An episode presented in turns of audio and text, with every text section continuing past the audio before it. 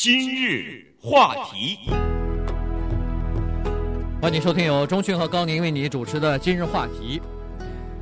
在三月期啊、现在还没有刊登出来哈。不过马上就要刊登的一个叫做《自然神经科学》杂志上呢，将会有一篇文章。这篇文章里边所提到的一些现象啊，所提到的一些试验的结果呢，实际上我跟钟迅在以前的一次今日话题当中也曾经提到过，就是饥饿这个东西可以让一个动物，甚至包括人类变得更加聪明，因为 因为人类在进化的过程当中是。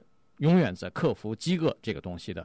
当一个人饥饿的时候，他就有更大的勇气，有更多的智慧，来为自己寻找食物，来自为自己寻找生存的这个机会啊。所以这一点呢，在老鼠的身上已经得到证明了。那么，据说科学家说，在人的身上大概也是如此。对，这个是耶鲁大学的研究者们他们所发现的哈。实际上，这个呢。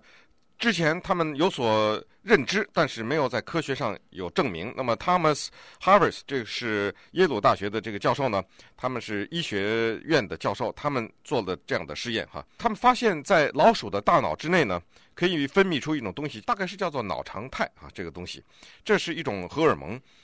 这个荷尔蒙是从人的胃的里面产生出来的。当这个人胃空的时候。那么，按照我们说，就是当人饿的时候呢，它会分泌出这种荷尔蒙来。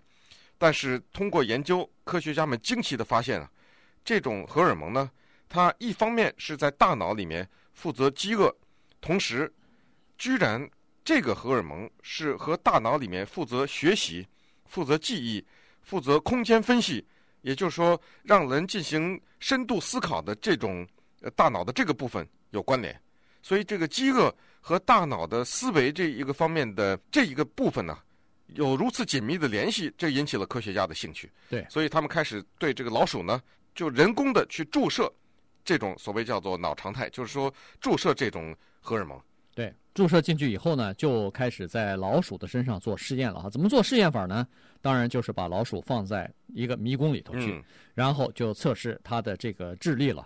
因为老鼠走这个迷宫呢，实际上也是一种智力的游戏。它是这样，在那个迷宫的尽头放一块奶酪嘛，嗯、它这个老鼠可以闻到，所以它想方设法要走到那里去。对，但是走到这就转来转去，转来转去啊。那么。每一次的情况都是这样子，就是他放两组老鼠，同样的迷宫，同样的奶酪，结果每一次都是那个饥饿的老鼠表现的明显的好于那个不太饥饿的老鼠。嗯、也就是说，一个饿着的老鼠，它为了食物，它会想方设法集中所有的精力，集中自己身上所有的这个可以调动起来的这个资源呢，去为了寻找这个食物。而努力，对，而且呢，他这个饿是假饿，因为他这个激素是人打进去的，这个荷尔蒙，他可能不饿，但是因为人打进去了这个荷尔蒙，他的大脑感觉到自己饿，他的大脑 告诉他说你饿了，对，所以呢，他就开始这样去做哈。那么每一次都是这样的话，那科学家就有理由证明，或者是就有理由认为，那就是这样子啊，就是一个饥饿的动物，它为了生存的话，它可以变得更加聪明，也就是说，它的智力会提高，它的记忆力。也会提高。一般的这个老鼠，如果要是比如说它的记忆力只能记三个拐弯，嗯，那么它饿的话，可能就三个半或者四个了。对。那么在这种情况之下，你不要小看这一个半个，这个就决定你的生死存亡啊。所以这个东西就提高了它的生存的能力了。对，如果你在人类进化的过程中，你把这个半个转弯放大个十几万年。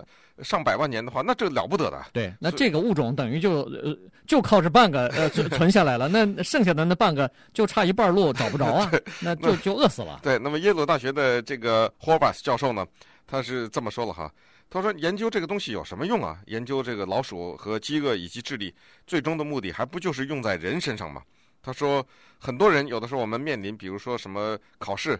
不管是 SAT 也好，还是这个什么律师资格考试也好，或者说有些人要有期末、期中的考试，或者要到一个新的工作去进行面谈等等。